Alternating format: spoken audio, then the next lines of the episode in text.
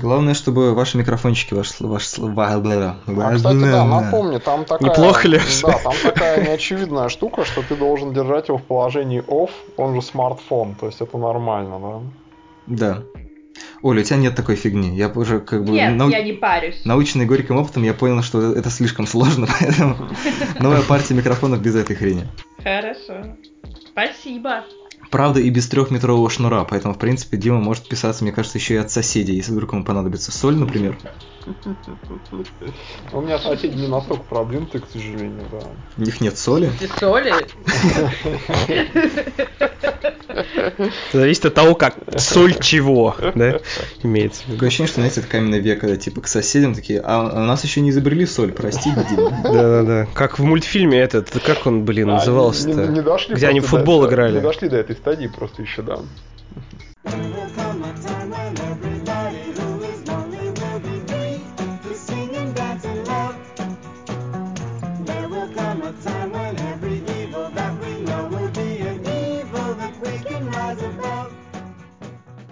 Всем привет, это ведьминский выпуск подкаста «Мандай Карма». Сегодня мы обсуждаем Суспирию Луки Гуаданьина. И в квартете специалистов по ведьмам и прочим странным вещам сегодня Дима Соколовкин, обозреватель Руссороса и Disgusting Man. Всем привет, за тотальность Гегеля и хардкор. А, редактор сайта искусства кино Егор Беликов. Всем привет, это я. Еще один редактор сайта искусства кино Оля Касьянова. Это я. Еще один редактор искусства кино и сайта кинотеатра.ру Леша Филиппов, да, это я.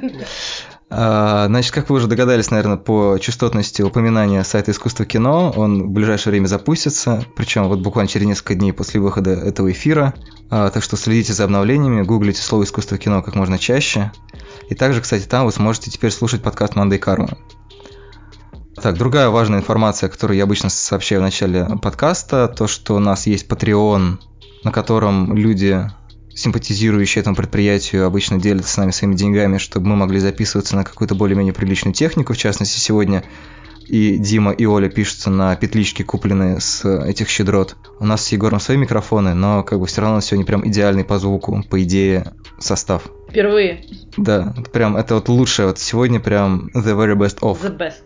Вот, и дальше последняя как бы уже формальная часть, это, наверное, пересказ э, завязки фильма «Суспирия» Локи Гуаданьина. Э, чтобы я не говорил в первые полчаса, как обычно, кто-нибудь, кто неплохо помнит, готов, э, людям, которые вдруг не слышали, вернее, не видели еще фильм, а скорее всего таких много, с чего все началось? Мне вообще не кажется, что этот фильм стоит воспринимать в сюжетном плане. Ну, давайте попробуем. Кто-нибудь, Оль, ты же видела недавно, правильно? Да, я недавно видела. Нужно пересказать сюжет? Завязку? Ну, завязку да. просто, да. Ну, дело происходит в разделенном Берлине 1977 года. Э, балетная школа, удаленно напоминающая по стилистике школу Пины Бауш, по стилистике танца.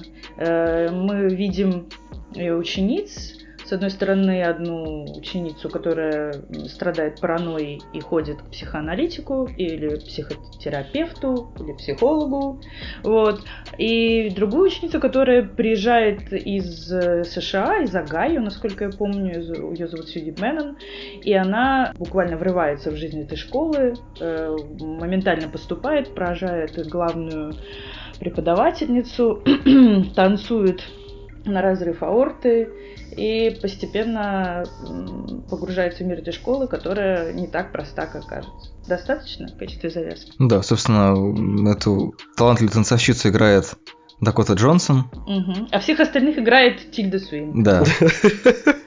Просто мне кажется, это такой оксиморон, талантливая танцовщица и Дакота Джонсон, поэтому я подчеркиваю этот момент. Хотя она, хотя она О, неплохо боже. попадает в... Лёша, ты балетный сноб? сноб? Почему здесь балетный сноб? Просто, не знаю, Дакота Джонсон. Ну. ну, зато она красивая и рыжая там. И, между прочим, мне кажется, это вообще очень удачный кастинг. Мне кажется, я тебе говорила уже до этого, Лёш, что мне всегда симпатизирует, когда режиссер выбирает актеров за их недостатки и эксплуатирует их, потому что вот как Финчер выбрал э, Бен Аффлека, идеально для исчезнувшей, используя его неестественную улыбку там, где это необходимо. Также вот эта лживая дебютантность, которая пронизывает фактуру Дакоты Джонсон и, и которая стала синонимом этой актрисы после э, трилогии «50 оттенков серого», она сыграла здесь на руку. Да, но он ее и раньше использовал, например, собственно, в пред предыдущем, если не ошибаюсь, фильме «Большой всплеск», да, mm-hmm. там она примерно такую же роль играла, нимфетки загадкой, что-то такое. А, но вообще интересно, что ее довольно трудно вообще узнать в этой роли. Я довольно, типа, я, я натурально минут 20 в Венеции смотрел и думал, как зовут эту актрису, а, хотя она просто всего лишь поменяли ей цвет волос и все. Точно так же, как я перепутал ее с, по-моему, Хлоей Грейс Морец, которую ты видишь в начале до того, mm-hmm. как появляется Дакота Джонсон. Да, я перепутал и только потом уже понял, что я ошибся, да. да. Удачно, конечно, я подобрал дислексиков на этот выпуск подкаста. Ну да, людей с, отвратительной памятью на лица. Идеальной кинокритики. Мне такого, конечно, не сложилось ощущение. Она мне, ее вот эти губки очень мне оказались знакомы. И мне кажется, что и ее э, образ нимфетки, дебютантки и девушки, которая ничего не может, кроме как входить в некое пространство опыта с выражением «Боже мой, я там лань», э, это такая лживая маска, на самом деле, которая в итоге по сюжету Суспирия отлично э, вскрывается в итоге. Вот я просто ей не верю, когда она туда входит, и э, это потом оправдывается. Мне это показалось интересным аттракционом. Возможно, это мое частное э, замечание какое-то, частное впечатление, но оно мне понравилось. Я на всякий случай предупрежу, что мы спойлерим все на свете, если вдруг вы еще не догадались. Да, конечно. За 62 ну, выпуска. В принципе, там особо-то нечего спойлерить, спойлерить в Суспире, если вы видели предыдущий фильм, да, для тех, кто э, в танке с 70 какого-то там года, 77-го. да. Спасибо. Да. Э, фильм Суспирия частично, вольно передает сюжет великого фильма Дарио Аржента, который снят в стилистике Джала, но Джала не является.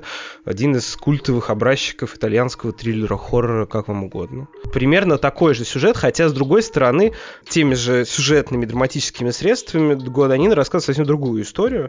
Насколько я понимаю, такая была задумка у сценариста. То есть э, я читал интервью, вот это довольно скандальное времен Венеции, когда сценарист заявил, что ему не нравится сюжет оригинальной Суспири, он его поправил, собственно, поэтому, э, как, так же, как ему, насколько я знаю, он же этот чувак Бассейн ему не нравится, да.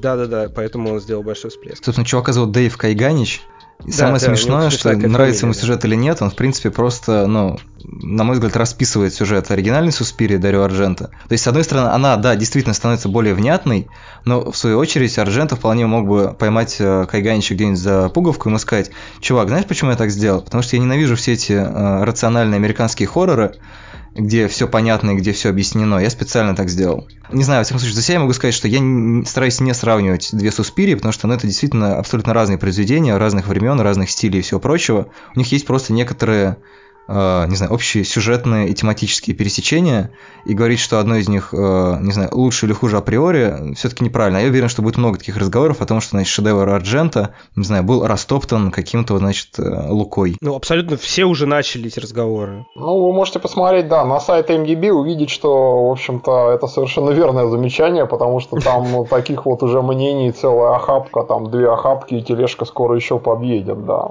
Да Из России. Да. Ну, вот Дмитрий Ком, например, умудряется заявлять о том, что новая Суспирия хуже, чем старая, даже если не видел новую, естественно. А у него, да, и у не него, собирается ее смотреть. дело? Да. Это же человек, который написал книгу, который очень любит он европейский хоррор, особенно вот 60-х, 70-х годов, и он просто, ну, я говорю, у человека вот, мне кажется, немножко такая профдеформация, то есть он очень любит именно этот э, период, именно европейский хоррор, и, конечно, он, вы можете заметить, что он э, очень скептически вообще относится к современному какому-то хоррор-кинематографу, Поэтому неудивительно, что у него такое мнение. Его можно понять, хотя, конечно, я скорее соглашусь с э, Егором, что вообще фильмы эти сопоставлять очень вредно. Это абсолютно разные фильмы, они ну, абсолютно разные художественные произведения, которые решают совершенно разные задачи.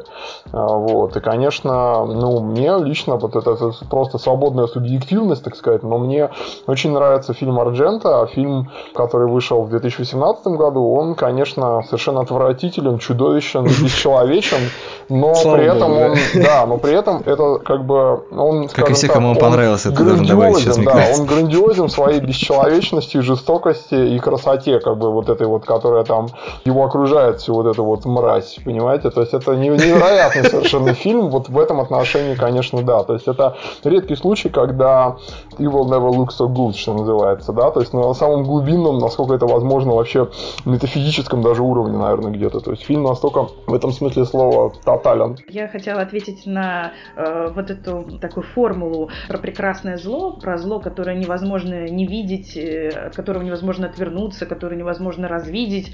Э, на самом деле, я вот э, буквально 15 минут назад смотрела какое-то очередное видеоэссе о, о старой новой Суспирии, где то ли сам Лука, то ли, собственно, этот критик по, по поводу этого сравнения говорил, что Арджента — это зло столь прекрасное, от которого невозможно отвернуться, что от него невозможно отвернуться. Э, и мне кажется, что вот здесь и схвачено э, две общие точки, которые объединяют эти два фильма, и только они на самом деле, э, помимо дымки сюжета, которая, ну вот как призрак просто существует во втором фильме, имею в виду сюжет, созданный для первого фильма, эти две точки, эти два фильма и объединяют больше ничего. И мне кажется, что это действительно очень крутой способ подходить к пересъему, особенно во времена, когда ей существует такая вещь, как покадровый пересъем всякой классики. Привет Омину 2006 года. Да привет тому, что мы сейчас видим каждый день, переснятым этим королем львам, э, щелкунчиком. и прочее, щекунчиком и прочее. Угу. Вот, то есть Лука, э, насколько я понимаю, и насколько следует из его интервью, поставил задачу переснять впечатление состояние, а, которое он испытывал, когда, будучи маленьким, видел первую Суспирию. Причем сделать это максимально иным способом. И нельзя достичь какой-то вершины, повторяя того, кто тебя вдохновил. Это можно делать только идя от обратного. И он это делает в огромном количестве поэтических, композиционных и драматических механизмов. Он это делает на уровне музыки, которая работает не как контраст, а сливается. Он это делает на уровне танца, который работает иначе. Он это делает на уровне гаммы и вообще самой природы страха, который он хочет использовать. То есть это не э, э, на уровне палитры, угу. а на уровне э, да, образного ряда. И если Арджента это вот такое прекрасное оскорбление чувств, да, то есть оскорбление зрения, слуха и так далее, вот, как, э, надругательство над ними э, столь прекрасное, что ты не можешь э, отодвинуться от этого опыта, избег, избежать от него, то Лука пытается идти тихой сапой, и для него вот это, собственно, название, да, возводящее к слову э, не только там подвешенность, но и дыхание в первую очередь, да, вот это Suspiria угу. de Profundis Томаса де Куинси, у него это ну, проработано ну, глубоко, интересно и, на мой взгляд, очень последовательно. То, что этот фильм весь дышит, э, то, что это происходит э, и на уровне музыки, и на уровне саунд-дизайна, и на уровне каких-то совершенно маленьких штучек, и на уровне того, что это все вот этот выламывающий мир танца, это совершенно антиарджентовская эстетика, с помощью которой он пытается э, достичь того же зла, от которого нельзя отвергнуться. Ну, по-моему, это круто. И мне кажется, что в этом он преуспел. Ну, то есть, прибегая к киновическим терминам, можно сказать, что новый Суспири – это старый, но мехом внутрь. Это киновический термин? Я не уверен, что это а, киновический термин, да. Мне кажется, Оля все сказала хорошо, но вот абсолютно, то есть я могу уже отключаться, да, я бы только реплику добавил и ушел. Вот, но на самом деле все так, но мне кажется, просто там есть еще несколько уровней, о которых стоит поговорить, но мы вернемся к этому немножко позже, да, пока я помолчу молчу. А я хотел добавить к сказанному выше, что действительно, да, он пытается нащупать ту же самую эстетику, вот это вот самое непередаваемое, неописуемое словами ощущение, которое там можно называть, ну, как угодно, саспенс или так, да, и так далее, но э, ключевая разница, и, ну, Оль говорил примерно о том же, но я думаю, что это нужно проговорить, э, что Арджента приходит к этому ощущению почти интуитивно, ну, а, нащупывая это зло в темноте рукой, с ужасом понимая, что это оно. Примерно так. А Гуаданина, поставив перед собой заранее задачу передать это самое ощущение и зайти с другой стороны комнаты, проще говоря, к этому злу mm-hmm. в темноте, mm-hmm. э, подходит к нему совершенно рассудочно. Возможно, именно рассудочный, э, сознательный подход в основном не нравится критикам, сконцентрированным как раз, кстати, на хоррор-составляющей. Я заметил, что э, люди чуть более аккуратно относящиеся к наследию кинематографа прошлого, ну, в смысле критики коллеги, им как раз не понравился Суспирия примерно ровно по этой же причине. То есть, э, проще говоря, это относится к хоррору примерно так же интуитивно, на более чувственном уровне восприятия, чем это делает, наверное, Годанина, для которого это, ну, Э, повод э, поговорить о чем-то дальше, вот на действительно каких-то других уровнях, о которых, возможно, потом скажет Дима. Я скажу, сказать. потому что там этих уровней столько, что хватит на такую книжку, вот э, сборник эссе, на мой взгляд, страничек 300 можно написать, примерно статей 5-6, я уже сейчас могу набросать. А, почему ты ненавидишь этот фильм, в смысле? Я уже сейчас пишу эти статьи, да, я думал, сейчас скажешь. Ненависть и несогласие даже просто, я бы сказал, вообще является одним из ключевых мотиваторов для того, чтобы люди что-то делали и писали далее. Как бы, да, куча книг написано о том, что книгу А нельзя читать, или о том, что философ Б не прав. Это прекрасный двигатель угу. научного прогресса.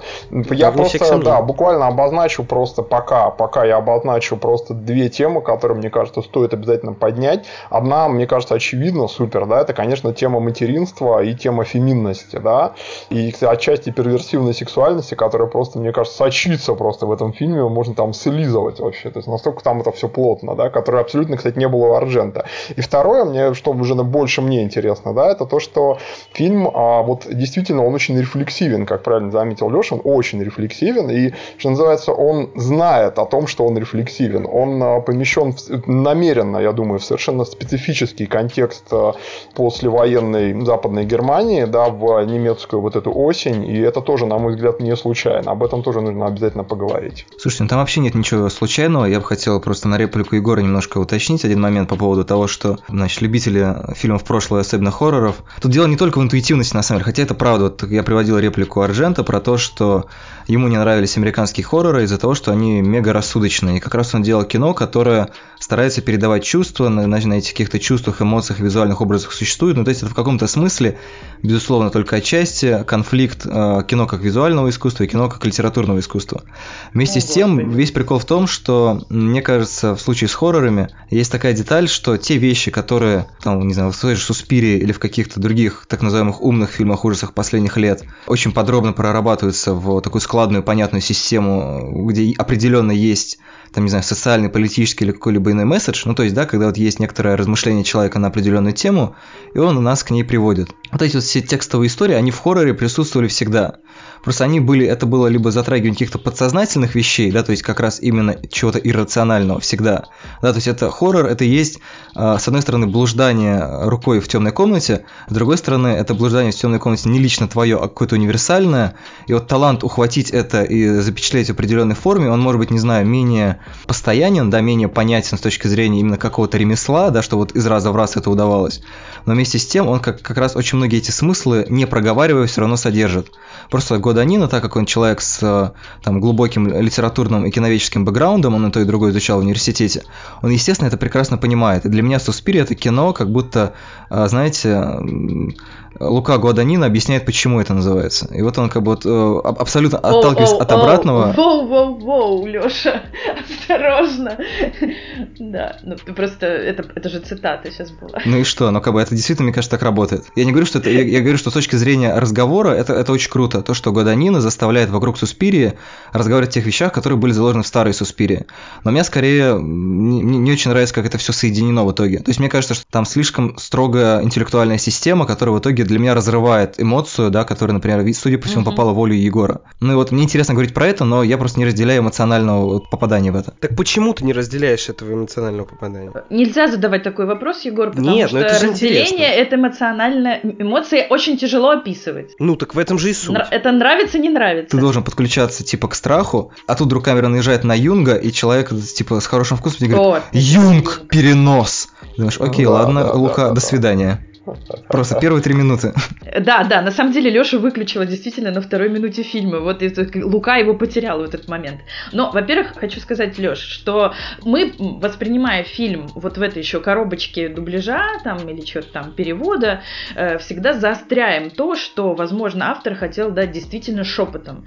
Я уже не говорю о том, что, естественно, в оригинале не было загадрового голоса, который говорит «Юнг, перенос», э, смущающего, да, э, но и вот этих вот бесконечные вот эти все повестки дня о немецкой осени, о э, террористах, тоже могли, знаешь, идти таким микрошепотом. Вот мы это смотрели в переводе, и, и это было на переднем плане, нам все время фанило и раздражало. Это правда, это фонит и раздражает. Я сейчас говорю про движение камеры, на самом деле. То есть мне в большей степени, ну, как бы, я, я уже оценил то, что камера прям так резко, детально наехала. То есть это был прям рубленый такой, ну, там в принципе, был рубленый Еще монтаж. раз, проблема в том, что нам, типа, ну, камеры проговорили Хнули про носом, Юнга, да? да, И да. что? Ну, типа, я вообще, короче, сам с деревни, например. Я вот не уверен, что я понял, что имелось в виду, например. Ну, то, что тебе постоянно рут в ухо, Юнг, Лакан, э, там, значит, вот это вот, э, что это, Берлинская стена. Да, Леше не нравится, что его покупают. Смотри, Леш, это все совершенно справедливо. То есть это для тебя не та громкость, не тот уровень смыслового звука, который бы тебе хотелось. Тебе хочется, чтобы тебя соблазняли дорого. Вот, как бы это хорошо. А, но по поводу ужаса и страха, и по, по поводу того, э, мешает ли литературоцентричность, которая уже почти ругательством стала, или, э, хотя это, безусловно, визуальное кино, вот, или рассудочность и рефлексивность, а, обусловленная просто тем, что режиссер там с 14 лет мечтал это снять, у него как бы не просто было подумать время, у него было времени столько, что эта обсессия не могла не обрасти невероятным количеством рефлексии. То есть как бы тут по-другому быть не могло. Он с кондачка это сделать и не мог бы, потому что он на этом повернут. Всю жизнь я готовился к этой работе. Ну да, так вот, и ужас, и страх — это удивительные краски, эмоциональные, очень глубокие, глубинные, и они бывают чрезвычайно разные. И э, если один страх попадает больше, вот этот непосредственный э, страх блуждания в комнате, интуитивного поиска, сюрреалистичного подхода, да, а как, ну, вот сюрреалисты вообще там отказывали себе, если чувствовали какую-то связь между образами, они ее обязательно разрывали, вымарывали это, потому что и, и, рассудочность была для них чрезвычайно там репрессивна, чужда, неинтересна, М, то есть и другие виды страха, Мгм. э, которые глубоки и эволюционно обусловленные и очень-очень э, тоже э, на самом деле хорошо работают.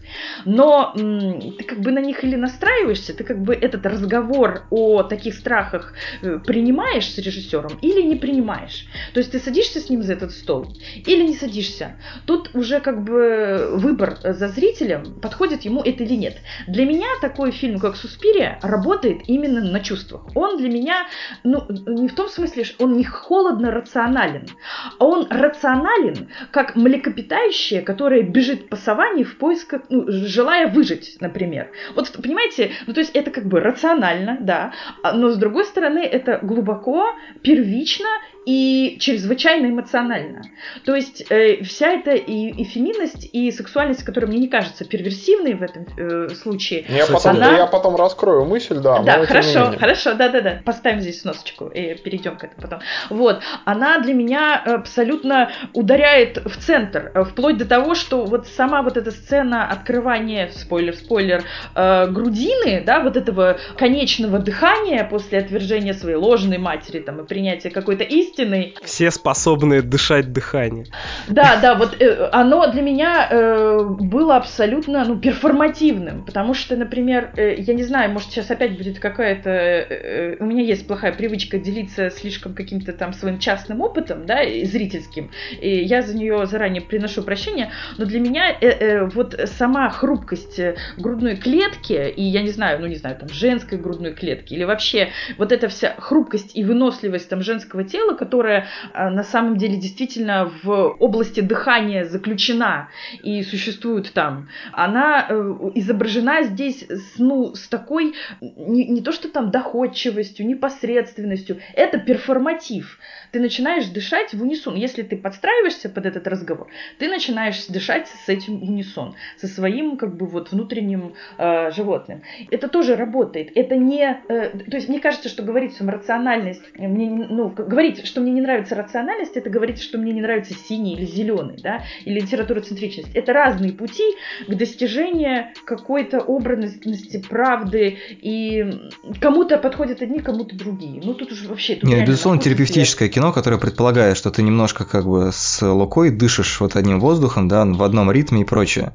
Просто понятно, mm-hmm. что он либо, ну, как гипнотизер тебя погружает, вот, ну, или настраивает на это дыхание, либо не настраивает. Вот да, мы разобрались, например, да, почему он, у меня сбилось дыхание мгновенно. Хотя, ну, я говорю, мне страшно, ну, есть, есть такие фильмы, которые, например, вот меня бесят так, что я кушать не могу, но при этом мне страшно интересно про них говорить. Вот мне кажется, что Суспирия это как раз вот такое вот кино. Да, я, кстати, солидаризируюсь с Лешей отчасти, потому что, да, это вот это настолько отвратительно, но при этом монументально в своей тотальности, вот этой последовательности, да, абсолютно абсолютно, я абсолютно согласен. Фильм, он безжалостно последователен, но он э, идеологически мне чужд абсолютно. То есть настолько, насколько это возможно. Находится во вселенной абсолютного зла, как в фильме Лекс. Да? Вселенная света, вселенная тьмы. Вот это вселенная тьмы. Вот. Но при этом, да, я отдаю должное тому, что он построен, повторяю, с абсолютно безжалостной, чудовищной, бесчеловечной последовательностью. Да? Я не уверен, насколько он рационально к этому подошел. То есть сложилось ли это так, ну, грубо говоря, специально он это делал или нет. Но то, что он рационален в значении того, что да, человек об этом думал явно всю свою свою жизнь не собрал это, ну, это, конечно, стопроцентно видно. То есть, другое дело, что у него получилось, и как бы, да, там, понравится вам это или нет, то это уже совсем другой разговор. Но то, что фильм содержит огромное количество вот этих вот а, намеков, полутонов, там, рефлексий, мыслей и так далее, это, безусловно, так. И я, кстати, считаю, вот тут я, почему я последнее, что скажу на эту тему, да, что про частный опыт, раз уж мы о нем договорили, это то, что вот мне не очень понравилось, кроме всего прочего, кроме идейной части, которая там очень тонко доносится до человека, но только в самом конце она становится там просто такой э, открыто кричащей, да. А мне не очень понравилось то, что вот именно слишком много вот этих слоев в фильме, да, нем, собственно, сам хоррор, он теряется, да, и это, он, скажем, слишком грандиозен, чтобы запомниться именно как хоррор. Он запомнится как-то по-другому, скорее, мне кажется, да. Я хочу две ремарки, одну к Диме, одну к Коле. Знаете, как в той игре, где надо повторять имена всех, кто до этого говорил, еще какое-нибудь слово. Игра на знакомство называется, да? Да-да-да. Э, к вопросу о том, что он всю жизнь рефлексировал и э, по, по поводу этого фильма, ну, мне кажется, что это не совсем тот случай, когда он там прям с 14 лет и все вот так задумывал, задумывал, задумывал. Так это он так хороший... говорит, он, ну, это его слова. Уже. Я тут. Верь, не верь. Я, я просто не уверен, что э, авторы произведений понимают, что они сделали. Это моя, типа, критическая теория, давайте так это назовем. Mm-hmm. Я к тому, что писатели, например, когда хорошего писателя спрашивают в интервью, сколько он писал последний роман, например, он всегда отвечает всю жизнь, потому что это, ну, и так понятно, да, он писал всю жизнь этот роман, и совершенно неважно, сколько он потратил время на непосредственно написание букв. Тут то же самое, наверное, с этим фильмом. А, к вопросу того, что сказал Дима, тут хотел задать скорее вопрос. А, я не понимаю, почему последовательность и рассудочность изложения так чудовищна. Я просто хотел, в смысле, а, аргументационный ряд послушать. А, это такой большой сложный вопрос. Просто идеологический вопрос, я так понимаю, да? Да, это идеологический, идеологический вопрос. Это от человека, который отреагировал спрашивал, значит, спросил, спросив меня, да, принадлежу ли, принадлежит ли он к поколению Инстаграма и Снэпчата. Я понимаю, что Егору очень интересно узнать, видимо, мою идеологическую позицию, да. Хорошо, я выскажу. Нет, нет, я, я просто тоже не считаю, что я принадлежу к... Мы разговаривали про фильм, если не ошибаюсь, «Нация убийц» да, тогда да, да, в комментариях, и я его не смотрел, честно скажу, но там было сформулировано, что есть какое-то поколение Инстаграма и Снэпчата, э, и этот фильм, вот он для поколения Инстаграма и Снэпчата. Я вообще не верю в то, что существует поколение Инстаграма и Снэпчата с какой-то э, какой-то этапной переменой сознания. Инстаграм это социальный конструкт. Ну, этапной перемены сознания нет, но, но как поколение, мне кажется, оно вполне существует. Другой вопрос, насколько оно там, ну, это, это конечно, не социологический термин, да, естественно, я э, употребил его. Просто для меня это выглядит в... как просто, знаешь, попытка э, сегрегации старперов от нестарперов. Вот нет, нет, конечно, но я все-таки считаю, что объективно это существует смена поколений, существует смена э, медиумов, ми медиа-среды, в которой они живут и так далее. Это совершенно нормальный, естественный процесс. Мы все когда-то так, умрем, ну, мы все станем старперами, это, не, это неизбежно. Слава богу, что мы да? все когда-нибудь умрем. Да, мы уже рано. стали старперами. Что... Я старею прямо в процессе записи этого подкаста. По поводу последовательности, да, да, это, конечно, ну это такой вопрос, повторяю, он, к сожалению, опять залезет на территорию личного опыта, но тем не менее. Ну, как люди Давай. помнят, наверное, да, я гегельянец, так сказать, я выступаю за такой тотализирующий подход к искусству, да, то есть я не буду пересказывать там четыре тома эстетики Гегеля, да, но ограничусь просто вот чем. Дело в том, что как бы Гегель философ христианский, постхристианский в каком-то смысле, но он сохраняет в себе, как великий синтезатор, а, значительное количество вот христианской какой-то эстетики, христианской идеологии и так далее, даже если его можно трактовать, как это делает мой любимый Александр Кожев, атеистически, да, но, так вот, а, ну, Пошел вообще, хардкор. да, в информации, все центральным понятием является, наверное, надежда, да, ну, по крайней мере, одним из центральных. И понимаете, вот чем мне не понравилось это Суспирия, да, так это тем, что, кстати, ну, моей жене тоже очень не понравилось, это она мне потом подробно рассказала, я потом подумал, посмотрел на это все, да, я, в общем, понял, что она очень права. Фильм, в который не оставляет тебе вообще никакой надежды, понимаете, он очень-очень последовательно тебе объясняет, почему надежды в мире нет, почему э, зло тотально, оно, ты ничего не можешь сделать. Это фильм, который настолько последовательно лишает тебя надежды, насколько это вообще возможно. Понимаете, это фильм, ну, грубо говоря, его можно назвать объективно сатанинским, да, как, э, и, конечно, я совершенно не могу с этим согласиться, это вызывает во мне протест, но при этом я считаю абсолютно необходимым, неизбежным поговорить об этом, э, хотя бы потому, что нужно донести до людей эту информацию, да, то есть, ну, в любом случае, понятно, что возможны разные прочтения э, и так далее и тому подобное, но, опять же, вот Егор меня спросил, почему последовательность-то чем плоха. Да. Это супер просто, это фантастически просто, как я люблю говорить. А, понимаете, зло, которое, ну, более или менее хаотично, и оно не пугает совершенно, потому что, ну, оно случается со всеми, оно мелкое и так далее, там, ну, по-разному. Даже если оно крупное, это все равно случайность. Когда вам показывают Суспирию, вам показывают антологию, даже картину мира, в которой надежды нет, ее, как у Орелла, даже свободу нельзя помыслить, надежду нельзя даже помыслить. Это, называется, как у Ницше, да, бездна смотрит в тебя. То есть это очень-очень, даже не то, что страшно, мне не страшно, потому что я нахожусь немножко в другой, повторюсь, антологии, мне это просто, мне это кажется абсолютно не истинным, да, но я отдаю должное тому, насколько режиссеры, сценаристы очень последовательно провели эту повестку, как бы, да, даже если они, конечно, об этом не думали, как говорил Егор, Егор, конечно, в таких терминах они не думают, но это абсолютно, вот опять же, я с ним соглашусь, естественно, люди далеко не всегда об этом думают. Если бы но они об этом думали, то тогда половина литературы бы не было, или она бы написана была совершенно иначе. Просто, опять-таки, существует, там, выражаясь языком Юнга, да, коллективное бессознательное, существуют тренды, существуют, а, опять же, там, ну, субъективное, личное бессознательное, там, и так далее, да, и вот он, ну, просто режиссер взял из этого и слепил вот э, такое величественное, совершенно э, захватывающее здание, в которое, ну, мне хочется сжечь, да, но перед этим надо все-таки объяснить, почему. Слушайте, это замечательно совершенно. Ну да, ну, э, это действительно объясняет, почему последовательность э, страшна. И последовательность страшна именно тогда, где она доказывает что-то, что тебе категорически для тебя. Ну, она, да, она мне как бы не, не то, что она мне она не доказывает, но я, во-первых, понимаю, ну, что да, многим да. докажет. Опять же, даже они, они не обязательно они выйдут из этого сатанистами, им не нужно этого делать, и как бы так это просто не работает. Но просто а, это фильм, после которого люди, грубо говоря, могут а, выброситься из окна, понимаете? То есть... Да ладно. Не в том смысле, что они выбросятся, а в том смысле, что это фильм, который предлагает картину мира, которая, на мой взгляд, просто, повторюсь, не истинна. Как бы, да, как для гигельянца это вообще для меня, думаю, как бы, в принципе, является уже там, э, э ну, грехом, да, потому что философия говорит об истине, да, и как бы искусство тоже возвещает истину, как бы, как бы оно это ни делало, без, любое, любое вообще произведение искусством и может с этим соприкасаться, абсолютно любое, даже если оно заполнено там кровищей, вырванными кишками там по уши, да, и Просто Суспирия, наоборот, последовательно говорит тебе, что ее не только нет, грубо говоря, она говорит тебе, что мир создал дьявол. То есть это настолько она вот в этом последовательно, тотально и, э, ну, я бы сказал, да, она мизантропична. Настолько, насколько это вообще mm-hmm. невозможно в рамках там двух часов. Мне очень нравится, что вот эта история с искусством, она, мне кажется, включена в сам фильм. Потому что, ну, помните же, вот это, когда начинается танец, там есть история про то, что вот некоторый опыт, он таким образом передается. Конечно, конечно. Обратите внимание, что танец называется фольк. Это тоже, я думаю, очень не случайно. И там она вот говорит, героиня Тильди Свинтон, что вы помните, что случилось 40 лет назад. А мы помним, что случилось 40 лет назад.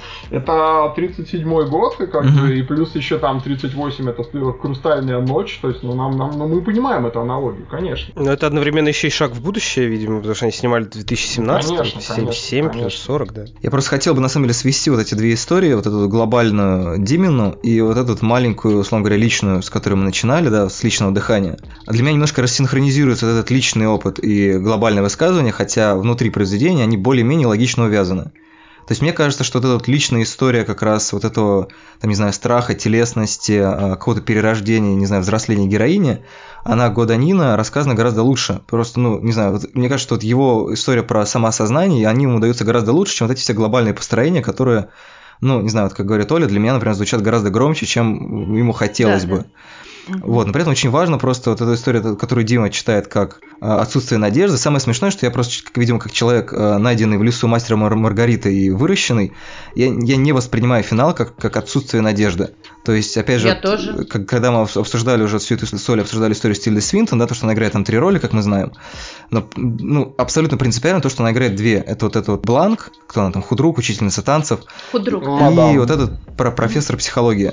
Потому что получается, что у нас есть как бы пара Дакоты Джонсон и Тильды Свинтон, ну как бы настоящий Тильды Свинтон, и как какие-то их отношения, да, которые, не знаю, можно рассматривать как любовные, например. Есть отношения вот этого профессора с его женой. И получается, что как бы в финале, когда она облегчение дарит умирающему профессору, она через него и через вот эту вот логическую пару, то, что один актер исполняет две роли, она таким же образом опосредованно дарует прощение уже погибшей к тому времени Тильды Свинтон в роли ведьмы. Ну только она не погибла, она не погибла, с ней там все в порядке. Она там шейку собрала и все нормально. А по-моему, по-моему, все-таки нет, потому что ей поставили Нет, голову нет, обратно, и она упала снова. Там в этом нет, прикол. нет, был. она умер- померла, так померла. Мне Да, кажется, да, точно? да. Там же Померла, было то, что она типа померла, начала так, а конечно. потом обратно. Конечно, конечно. Я не уверен, что в этом фильме вообще кто-то умирает на совсем, потому что э, три единства Тильды Свинтон, оно же несет какой-то более глубокий символизм, да, там, не знаю, от Отец, Сын, Святой Дух, что-нибудь такое. Ну вот и надежда. К тому, что там есть вот эти вот три, три духа. Кстати, вот да, троичность, опять же, не забывайте действительно про троичность, которая там есть. Но только я вот, наверное, тоже ремарку сделаю, да, что по поводу Лешиного высказывания, что на самом деле, а, мне кажется, это тебя такое прочтение немножко м, экстратекстуальное, что ли, да, вне, внетекстуальное какое-то. Мне кажется, надо смотреть скорее изнутри самого фильма, да. А мне кажется, что почему там финал-то там лишен надежды? Да это очень просто. А, не потому, что там кто-то кому-то дарит искупление, там ничего этого не происходит. Там, кстати, я просто тоже ремарка внутри ремарки, сноска внутри сноски, да. Обратите внимание, что в конце получается, что ну, создается впечатление, что центральным персонажем является вообще человек, который вообще там просто, что называется, мимо проходил, а, и внезапно мы видим его личную историю, и именно его личной историей заканчивается фильм, а не тем, что маленькая девочка приехала из Огайо и стала королевой ведьм, да, вообще, оказывается, фильм немножко не про это, да, это очень такой любопытный у него переход есть, конечно, в эпилоге, А вот, эти пролога, кстати, нет там, что интересно. Мне кажется, там почему, ну, никакой надежды нет, ну, это очень просто, нам прямым текстом говорит это, ну, собственно говоря, ведьма, что, ну, она показывает нам вот в этом монологе, мне кажется, там как раз речь идет не о скуплении, хотя о вине, как Леша правильно заметил, да, это, это важное замечание, там идет речь об этом в фильме о вине, идет, идет, там проходит эта тема, как, как и тема с э, 77 годом и немецкой осенью, Мгм. проходит очень-очень фоном, да, о чем Оля сказала. Но тут, понимаете, какое дело? Она что говорит, по сути, этому человеку? Ну, понимаешь, друг, говорит она ему, мы тут правим миром, бездна, так сказать, по- поглотит тебя в любой данный момент времени, мы этим питаемся. То, понимаете, эта картина мира, она чем пугает, да, христианина, постхристианина, светского гуманиста там и так далее. Да, она пугает его тем, что в нем а, не просто нивелируется, в нем а, полностью уничтожается момент субъективной свободы, как говорит Гегель, да, то есть в нем ничего нет, вы можете ничего, что бы вы ни делали, это не имеет никакого значения. Если тебе подарили облегчение, то это, понимаете, я бы сказал, что это инверсия протестантской теологии, да, в протестантской теологии Бог дарует тебе спасение не потому, что ты хорошо работал, да, нет, ну просто вот ты веришь, и он тебе дарит это спасение, это чудо Господне. Невозможно это объяснить, он просто его подарит тебе. А здесь происходит строго обратное. Вот тебе дарят облегчение, ну, во-первых, кто дарит, а во-вторых... Ну, во-вторых, можно ли назвать это облегчением? Совершенно да, верно, да. да. Потом, есть еще очень тонкий момент, последнее, что я скажу. После того, как человек узнает это, он это забывает, потому что она выключает его память, да. Это ситуация, которая, ну, опять же, совершенно противоположна христианской этике, вообще какому-то представлению нам, нам о чем? О чем? О прогрессе. То есть вы ничего не помните, вы ничего не помните. Это, конечно, вот поэтому, ну, я, в общем, остаюсь на своей точке зрения, да. Окей, это было очень сложно. Да, это было Нет, это было нормально. Нет, в смысле, нет, я все слова знаю, как бы, но, но... Потом переслушаешь и разберешься как следует. Мне интересно из этой э, конструкции, если вообще не субъективно подходить к ней, а как к интересному, ну, я не знаю, какому-то умственному фокусу. Если из этой конструкции убрать одно допущение, она превратится в совершенно другую конструкцию. То есть я ее не собираюсь убирать. То есть это каждый делает для себя. Эм, есть ли у него допущение того, что религиозность здесь э, существует как метафора или не как метафора? Существует ли она на самом деле, если угу. вот этот аспект э, конкретный, эм, работающий по определенным законам веры, или э, все это лишь определенная метафора эм, каких-то других вещей? Если не убирать это допущение, то будет то, что описывает Дима. И здесь все очень последовательно, логично и ну, пробирает на самом деле. Да, это действительно про мир без надежды про то, как зло говорит тебе, что оно победило. Если представить это все как метафору, да, религиозная составляющая этого фильма, получается совершенно какая-то противоположная история. Да. Да, во-первых, э, почему? Потому что финальный приход некой силы к человеку – это приход силы, которая просит у него прощения. Вообще-то она ему говорит, не искупление ему дает. Она говорит, я прошу у вас прощения за то, что вы были свидетелем хаоса мироздания. Вот. И она дарит ему забвение, потому что считает, что он мучается стыдом потому что мужская сила, сила, двигающая там формальной историей, и как бы поэтому берущая за себя ответственность за мертвых женщин, она э, страдает от стыда, угу. и с другой стороны этот стыд является пищей для женщин. Моральная правота, которую женщина вот вообще не то, что с ней рождается, она как-то по жизни начинает ее приобретать, вкурив, что происходит, это, конечно, большой бонус для слабого, э, хрупкого существа, и он дорого стоит мужчинам. То есть тут не то, что кто что виноват и что такое, это просто так существует. Вот. И это большая, иррациональная, хаотичная, женская, безумная сильная, скрытная, э, страшная, вся вот эта сила, которая приходит в гости к маленькому человеку, который был свидетелем кошмара дважды, тогда, когда был свидетелем нацистского э, режима и когда был свидетелем этого шабаша, она дает ему э, последний дар, это забвение. Так же, как она дает этот дар смерти девушкам, которым выпотрошили нутро во время шабаша. Угу. Вот. Сама по себе вот эта энергия, неназванная, в общем, жизненная сила, о которой говорится здесь, а как э, присущей женскому началу, э, родовому началу в этом фильме, она кажется мне не хорошей и не плохой она э, то, что существует в самой жизни, и я как бы тоже, понимаешь, я не гигельянец, я эволюционист, вот. И, вот Вечер откровений с подкастом «Мадный карма». Да, да, да. Мы совершенно не отрицаем эволюцию, поскольку, ну, по крайней мере, я, потому что я не ортодоксальный, как бы, левый гигельянец, да, и, да, я гигельянец-иллюзионист. Поэтому, конечно, я занимаюсь в основном только философией э, духа, а не философией природы, да. Гегель, а, у него были сложные отношения с эволюцией, да, но но вот, mm-hmm. скажем так, понимаете, у него, я на секундочку скажу, возможно, Оля будет удивительно да. узнать об этом, да, но просто, кроме шуток, Оля тут как бы на стороне Шопенгауэра, я смотрю, да, вот, а понимаете, у Гегеля, у него просто про природу сказано примерно то, что говорит Оля, да, только у Оли просто этому придается еще такой отчасти пессимистический оттенок, да, ладно, а у Гегеля у него просто природа управляется циклами. Она управляется циклами, и там, да, там э, нет хорошего и плохого в определенном смысле, да, вот то, о чем ты говоришь, а просто там, ну, вот один вид меняется на другой, день меняется на ночь. Это цикл, который, ну, он не может, не, не может быть оценен никак, да, а только в мире человека, когда человек создает свой Лебенсвельд, да, там жизненный мир, вот этот историю, только там появляется э, понятие добра, зла и понятие как бы начала, конца э, человеческого прогресса. Прогресса, да, память, правильно, правильно. Память, память мы, да, не будем, забегать, да, не будем забегать вопрос там, э, как в что делать человека человеком. Память, там говорит нам Пол Верховен, вспомнить все, да, мы не будем касаться этой антропологии сейчас гегелевской, да, но просто э, заметим, что действительно вот память делает нас э, людьми в каком-то смысле. Не только память, у Гегеля, конечно, делает борьба за признание прежде всего, да, вот наше вот это вот, я опять не хочу углубляться в это, но вот то, что у нас Оля говорит про эго, да, какое-то рациональное и так далее, там все немножко более сложно, но суть в том, что, да, только у человеческого мира есть история, память, и, конечно же, только там есть прогресс вот в каком-то таком и стыд, глубинном. поэтому стыд, тоже и есть только тоже. там. Конечно, конечно. Да. Стыд – это такая штука, которая вообще, и страх – это такая штука, которая делает человека человеком. Нет, страх есть у всех. Не совсем, потому что… Страх есть у всех Да, это так, существ. но человеческий страх, страх, да, там, ну, я, опять же, я не хочу превращать это в обсуждение гегельской антропологии, но просто суть в том, что… Вы уже превратили уже без да. разницы, реально.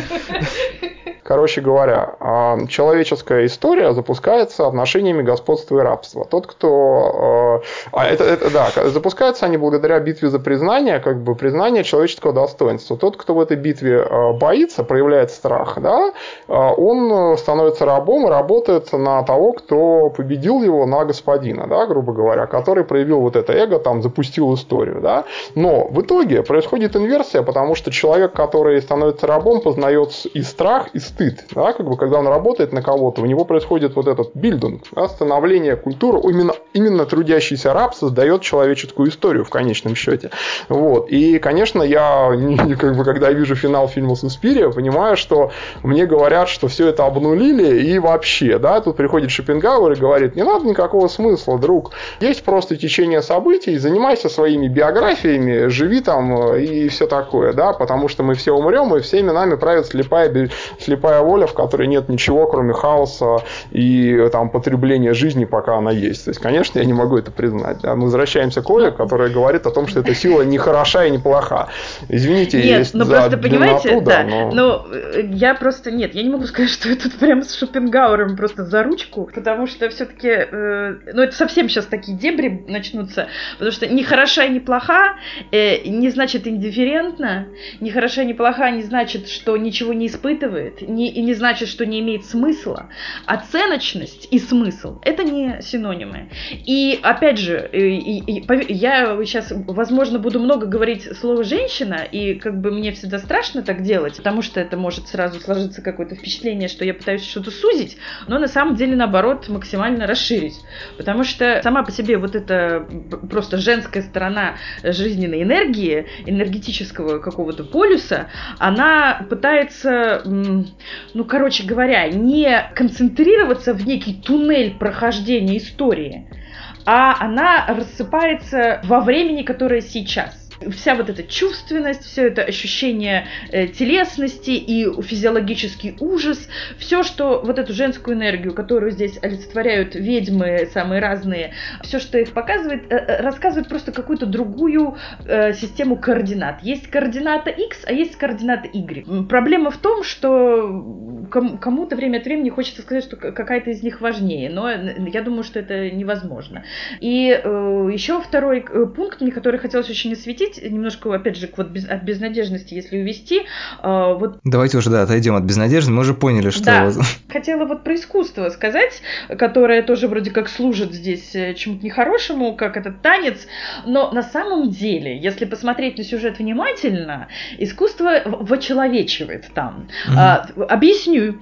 А, значит, у нас есть э, абсолютно погрязшая в собственном эго и жажде бессмертия старая Маркос, и у нас есть, значит, э, вот этот вечный принц, э, который не может стать королем, это, собственно, мадам Бланк. Вот, у них находится, есть этот внутренний раскол, и они, конечно, вроде как делают одно и то же, но преследуют разные цели. А, Телочки, которые за Маркос и она, они за э, то, что самое главное в этом их магическом действии, это власть. Власть, бессмертие, э, я, э, бытие, э, в общем, и так далее. То, что происходит с мисс Блан, когда она встречается с молодой силой, и на самом деле это было в ней и до этого, потому что она реально талантливый худрук и реально там танцами увлекается. Это то, что красота и искусство лишены эго, и они... Принадлежат всему миру. Да.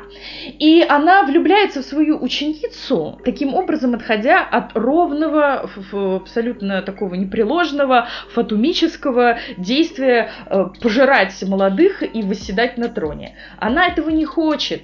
И она, когда приводит ее туда, старая хочет ее спасти, над этим смеется Маркос и получает в итоге люлей. Вот. Как бы для меня это победа человеческого, того, что искусство делает, э, вочеловечивает э, энергию, вочеловечивает существо.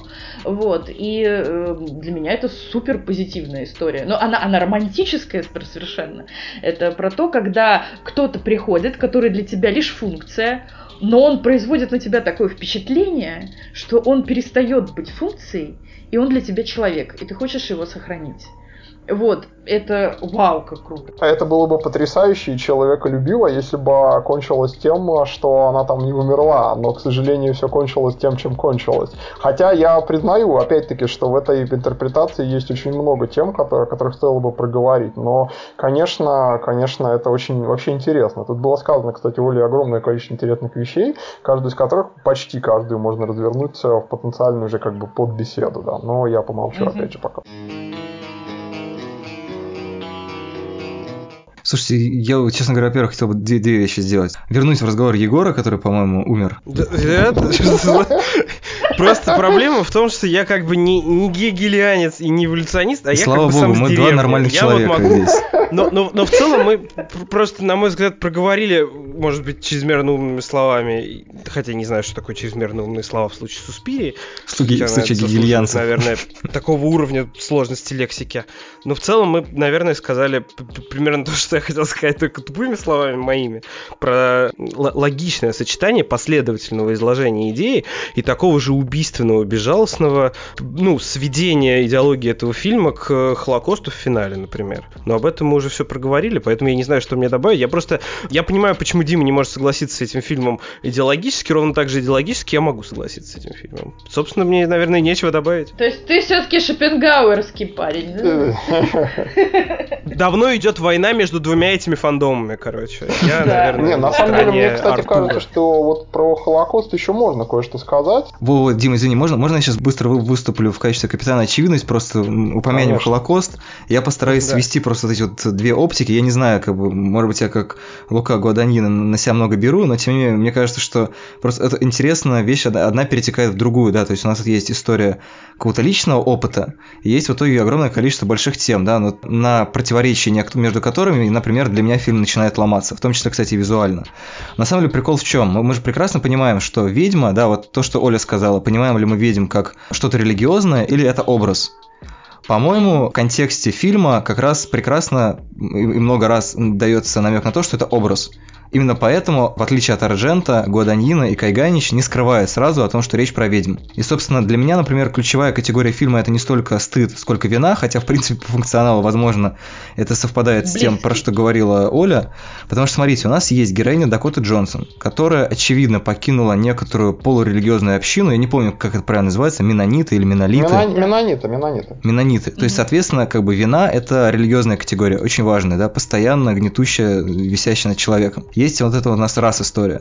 Вторая, если мы рассматриваем ведьм, опять же, не в религиозном ключе, а в каком-то, ну, уже ближе к такому современному, направленному к человеку, а, мне просто вспоминается прошлогодняя Тельма, в которой вдруг неожиданно режиссер Йоаким Триер говорит о том, что, понимаете, как бы для такого убер-консервативного а может быть и религиозного сознания, э, лесбийская любовь это то же самое, что быть ведьмой. То есть мы можем рассматривать ведьм, условно говоря, как нечто иное, да, то, что обществом или там какой-то парадигмой не воспринимается. То есть, соответственно, в данном случае ведьмы со всеми вот этими сценами, где они издеваются над пенисами полицейских, они могут рассматриваться как, не знаю, какая-нибудь вот как раз жутко пугающее, вот если мы размышляем про феминность и, видимо, маскулинность, то это вот нечто, не знаю, условно говоря, что это э, э, нечто радикально феминное, да, то, что пугает, соответственно, такую более маскулинную парадигму, условно говоря, да? Страх кастрации, там, вот это все. Ну, да. вот, вот, вот, вот вся эта история, да, которая ну, в том числе порождает... никого они не кастрировали в итоге, видите, какие хорошие. Просто, про, просто посмеялись, но да. Могли, ну, как бы, ну, но могли. Для эго, у нас тоже звучало уже слово эго, это, конечно, дико унизительно, что, типа, вот как же, значит, полицейские пенисы э, были осмеяны. Не просто пенисы, но полицейские пенисы. Вот именно, да, да, правильно, двойной уровень власти. Власти, да, да, да. Да, и мужчина еще, да, ты говоришь, важно, важное замечание. Потом, соответственно, у нас есть Холокост и еврейский, еврейский вопрос. Тоже, опять же, да, это вот тема для новой вины. И что интересно, нас погружает, соответственно, вот эта молодая героиня, которая пытается понять, кто она вообще есть в этом мире. Да, причем тут же сказано о том, что она, в отличие от Суспирия Арджента, где как раз была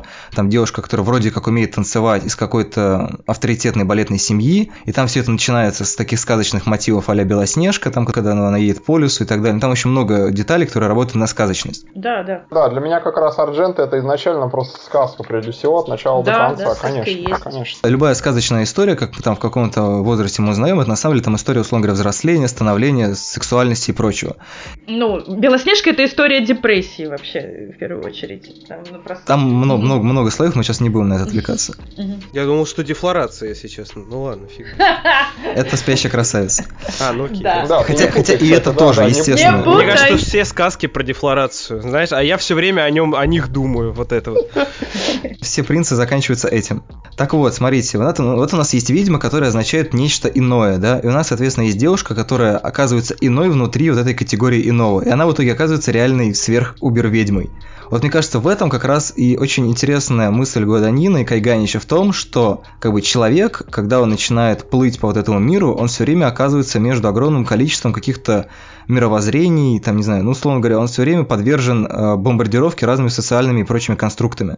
И превращение mm-hmm. вот в эту супер-пупер ведьму, это значит то, что она наконец-то поняла, какие части ей нужны, а какие нет. Как бы за что она чувствует свою ответственность и вину, а за что нет, да, что как бы... Ну, то есть это реально такая очень сложная история самоопределения, которая, с одной стороны, предельно личная, телесная и понятная как бы на каком-то, не знаю, личном жизненном уровне, с другой стороны, она инкрустирована и заставлена со всех сторон а, таким плотным слоем разных исторических явлений, да, которые содержат в том числе и вину, и самоопределение, и прочее, что в итоге, ну, э, ну как бы это действительно глобальное произведение, которое вот с точки зрения концепции мне страшно интересно и страшно нравится. Ну да, вот с, этим я, конечно, не могу спорить, да, да. Но, да, я, как я уже говорил, визу, визуально меня, конечно, оно разламывается. Это, ну, опять же, это не принципиально, я, не, я готов вообще просто на это забить и обсуждать, как, бы, как, это, как это что выглядит. Поэтому я воспринимаю финал как, как благостный, как, как хорошее что-то, потому что она приняла себя и помогла другому принять себе, ну, как бы ситуацию какую-то, которая да, его... Отпустить, да, да отпустить. Вот э, Леша сказал, что ведьма это иное, да? Я бы еще назвала это, что ведьма это свободное дыхание, угу. не стесненное дыхание, да? Вот, она, находясь дома, была стеснена в дыхании, и она находилась в состоянии постоянного стыда. А она стеснялась своего тела и была порицаема за свое тело и его нужды. И ее очень тянуло, э, как мы знаем из сюжета, ее маниакально тянуло в этот Берлин и в эту труппу. То есть на уровне ощущений через этот танец, через предложение э, вот этого пути раскрепощения, ей хотелось освободиться, и она конкретно шла к этой цели. То есть она не была, как правильно Дима сказал, какой-то танцовщицей из какой-то семьи танцовщической. Она э, девочка, которая выучила... Это Леша, Леша сказал. Мне, конечно, очень приятно. Э, Леша сказал. Все по разу переврали, кто что сказал, поэтому да, давайте не будем уже. Перебрали, да. Вот. Ну, значит, она эм, из, э, пробивается из э, максимально закрытого, максимально капсулированного пространства э, к своей цели. И я считаю, что эта цель для нее пока не познана, но ощутима. Ее ведет иррационально. И это вообще тоже, опять же, для феминного вот этого контекста совершенно логично. Ты чувствуешь, что что-то должно происходить. Ты чувствуешь, что тебе что-то должно раскрыть. Ты начинаешь над этим работать, ты над этим работаешь, работаешь, ты совершенствуешь там в данном случае свое тело, и э, постепенно ты приходишь э, к достижению этой цели. Вот, поэтому мне кажется, что она приходит туда ведомая внутренними ощущениями. И в итоге, э, да, то есть и, и у нее начинаются проблемы с дыханием сразу, как она приходит на тренировку первую, в первый раз в школу, да, и эта дисциплина, и эта школа, и это, это тоже иерархия, только с другой матерью, ее точно так же начинает стеснять на самом деле. И у нее начинает там как-то першить, то все. Вот. И в итоге она не просто дышит в полную силу, но она просто вот раскрывает свою грудную клетку. Это просто картина освобождения, конечно. Но обратите внимание, Невероятно. что она, она скоррелирована очень хорошо, корреспондирована, точнее говоря, с моментом, вот когда мы видим этот шабаш, а, когда умирает ее мать. Мы видим, там дается просто да. прямая перебивка, что совсем для тупых, да, но вот он, ему просто режиссеру было, видимо, важно подчеркнуть этот аспект. Ну да, там то, что мама ее тоже там хрипит люто, это тоже, конечно. Ну и, по-моему, она там умирает, собственно, в этот момент, да, когда да. происходит какой-то момент выбора, да, это пограничная какая-то вот, видимо, маркировка этого состояния, того, что уже выбор сделан окончательно. Да, ну если говорить действительно вот о конкретной какой-то теме феми феминной и т.д., то это про тоже, конечно, отношения матери и дочери специфические. Есть огромный комплекс э, текстов и произведений об специфических отношениях отца и сына, а однополые соответствие ребенка и родителей это всегда такой сильный стресс. Вот. Э, и мне кажется, что это классный образчик вот этой темной, изолированной, дистиллированной черной части отношения матери и дочери, потому что оно на самом деле не, даже не про соперничество, как мы видим это в истории Марка и Блан, да, у них тоже все-таки материнско-дочерняя история выстроена определенным образом.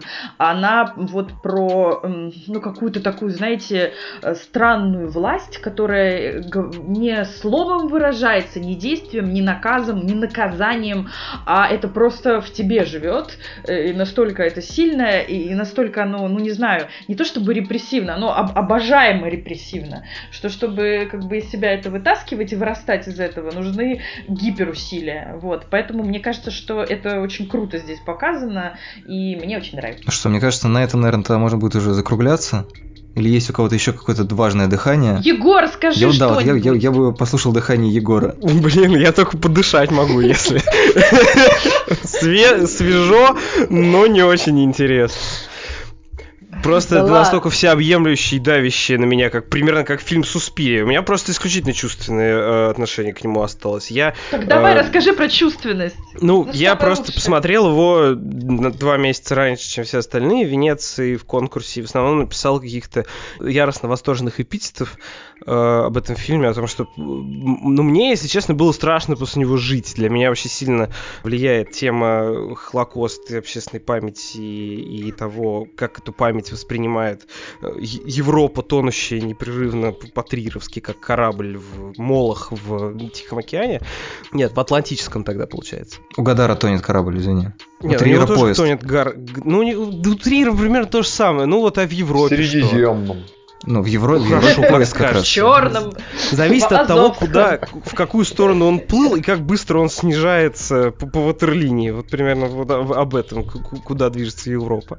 Разговоры все ну, для меня это было чуть более эмоционально, чуть менее рассудочно как раз. И мне показалось э, это очень концептуальным вызов у меня отношение к этому Холокосту не рассудочный, не, не, не, э, э, это не та память, которую нужно нести, потому что ее нужно нести. Это не деды воевали, короче на меня этот фильм произвел примерно такое же э, влияние, как памятник, например, жертвам Холокоста в Берлине, где просто стоят, короче, эти э, бетонные серые параллелепипеды, uh-huh, и uh-huh. они давят на тебя намного сильнее, чем любой фильм, э, в котором евреев непрерывно жгут, как в фильме «Собибор», я не знаю, что-нибудь такое.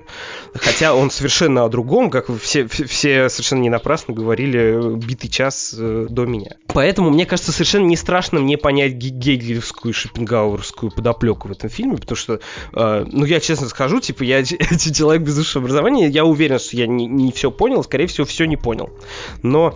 Вот для этого нам нужен специалист по Гегелю, чтобы он потом все объяснил. Для, да, для меня, для меня важно сказать, что, на мой взгляд, совершенно э, напрасно э, горевать по этому поводу, потому что, мне кажется, очень важным воспринимать этот фильм исключительно нерассудочно, ровно потому, что он рассудочно создавался. То есть нужно действовать на антитезе к этому фильму, чтобы окончательно им проникнуться. Вот, я должен это сказать для тех, кто, например, не понял 40 минут из, из предыдущего часа, но чтобы Расла... создать людей, которые послушали, например, этот подкаст на сайте искусства кино, но не является философом, э, ощущение, что все было не напрасно. Мне кажется, как раз-таки среди посетителей сайта искусства кино будет много философов. А я надеюсь, что там будут не только философы, потому что зачем меня взяли туда на работу? Конечно, не только, но многие. Вот.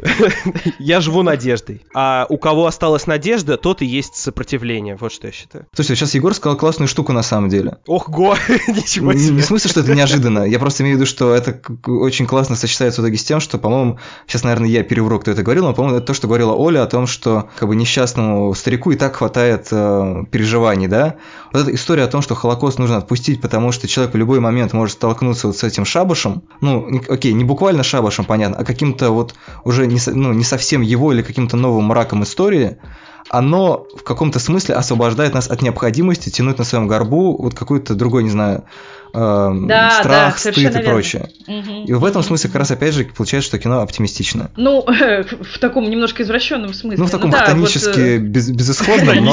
оптимистично. Как раз именно что в извращенном, потому что сразу хочется указать на последние как бы слова и кадры, где как раз происходит забвение. А раз забвение произошло, значит, соответственно, Холокост становится снова возможен, открывается новая перспектива. Ой, он и так, он и так возможен. Вот Нет, конечно, он, он возможен совершенно совершенно в другом контексте. Совершенно, не, не, извините, не могу согласиться. А, например, я, я просто приведу пример и на этом остановлюсь. А, понимаете, сейчас 2018 год. В 1918 году или в 1898 году, а, конечно, война между Францией и Германией была не только возможна, она происходила, и там в 1798 году ее, ну, скажем так, ожидали постоянно. А, понимаете, а сейчас 2018 год, и невозможно представить себе войну между Францией и Германией, равно как невозможно представить представить себе войну между штатом Вайоминг и штатом Юта. То есть, извините, но все-таки нет. Конечно, а, акты насилия жестокости происходят постоянно, но есть определенные территории, где все-таки достигнут стабильный общественный прогресс, если вообще он вообще существует. А для меня он существует. Поэтому э, проблема в том, что как раз вот эта тема забвения здесь, э, мне кажется, она понимается немножко, да, извращенно. Потому что если вы все забудете, то повторить намного легче. А, ну да, нет, я поняла. То есть я это имела в виду, что я не то, что на этой же территории это возможно, но Холокост, ну, в смысле, любой исторический кошмар и э, человеческий беспредел, он э, э, возможен, на мой взгляд, даже при памяти о другом историческом беспределе, только он будет иметь какую-то радикальную иную форму и, возможно, mm-hmm. другую прописку. Вот и все. Он личину свою изменит. Вот. А по произвращенности я еще имел в виду в том, что Леша, по сути, сказал, что э, порой новый кошмар – это единственный способ избавления от прежнего кошмара. Вот это звучит реально дарк. Это это возвращение, вот. возвращение к теме безнадежности, да. Да, вот. И в этом, конечно, есть, э, ну, да, тяжелый оттенок, хотя при, при том, что, знаете, ну, я сейчас очень постараюсь осторожно сказать, потому что эта тема больная, вот сколько бы ей ни было там лет, она больная, она для меня больная, но иногда ощущение действительно груза вот этой последней большой войны, которая была, и которая, в частности, как тема затронута в этом фильме, становится реально невыносимой. То есть сейчас э, психологи. Вот мы были на лекции Оксаны Мороз, например, всякие люди, которые изучают там коллективные травмы и так далее. Они думают, так, Йокола Мене, ребята, у вас уже типа, э, вы не являетесь свидетелями событий, вы не дети свидетелей событий, вы там внуки свидетелей событий, а вас там время от времени реально кроет. Почему? Ну, то есть, как бы нужно, как сделать, чтобы помнить, но при этом не ощущать вот этого постоянного ужаса памяти. Вот, как я про эту делается? разницу как раз говорил, да, извините. Вот, и, э, и на, люди реально сейчас ломают головы и изучают, как этот э, странный баланс найти. Кто-то говорят, что э, ключ к этому балансу это потеря ангажированности, но это нереально сложно. Ты всегда на какой-то стороне находишься, и особенно, ну, когда там агрессор очевиден и так далее. У кого-то там другие какие-то свои идеи, но факт остается фактом, это действительно актуальная вещь, близкая каждому. И в этом тоже сильная сторона. Хотя вот знаете, мне лично, извините, что опять, значит, я сейчас ухожу куда-то и не, не, за, не закрываю скобку, ну вот я сейчас закрою э, другую скобку. Короче, э, для меня весь этот шабаш, короче говоря, э, странно даже, он для меня не воспринимается как новый э, кошмар.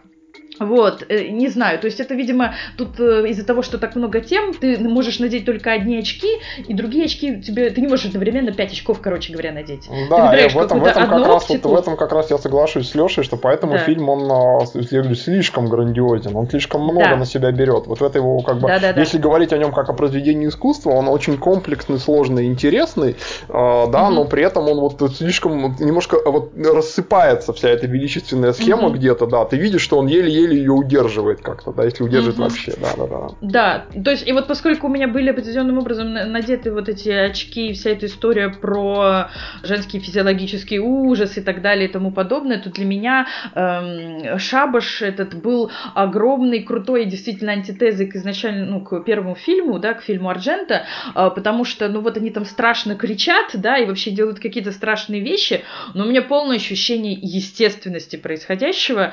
Э, вот сейчас опять же, очень осторожно надо говорить, вот, потому что то, как кричат, допустим, женщины в джалла, то, как кричит жертва в джалла, да, и э, то, как кричат героини Суспирии, которые отчасти, да, джалла, ну, в общем, хоррор вот этот вот 70-х и классический хоррор, для меня, конечно, это, это все настолько не изнутри э, жертвы происходит, это все зрение, это настолько все, ну, любование чьей-то слабостью и красота слабости и красота вот этого сна, когда ты шага не можешь ступить, настолько ты слаба или слаб и настолько ты беспомощен. И это все действительно прекрасно и красиво, но для меня это э, с, этим тяжело как-то коррелировать.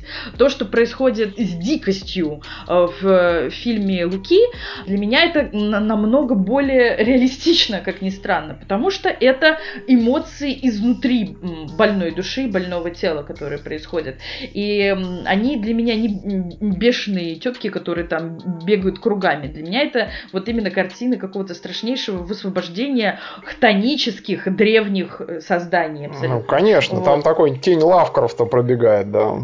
Да, ну, собственно, как и, и Арджента, мне кажется, все-таки отсылал к Лавкрафту. Но давайте на этом месте, как говорил про другой режиссер Джереми Санье, придержим тьму и, наконец-то, закруглимся, чтобы совсем не вогнать э, слушателей в хтонический ужас. Пусть как бы каждый э, в Суспире находит свой сорт ужаса или не ужаса, или разочарования. Мне кажется, хор- хорошее было обсуждение. Читайте сайт искусства кино, слушайте Манда и Карма. Всем спасибо, пока-пока.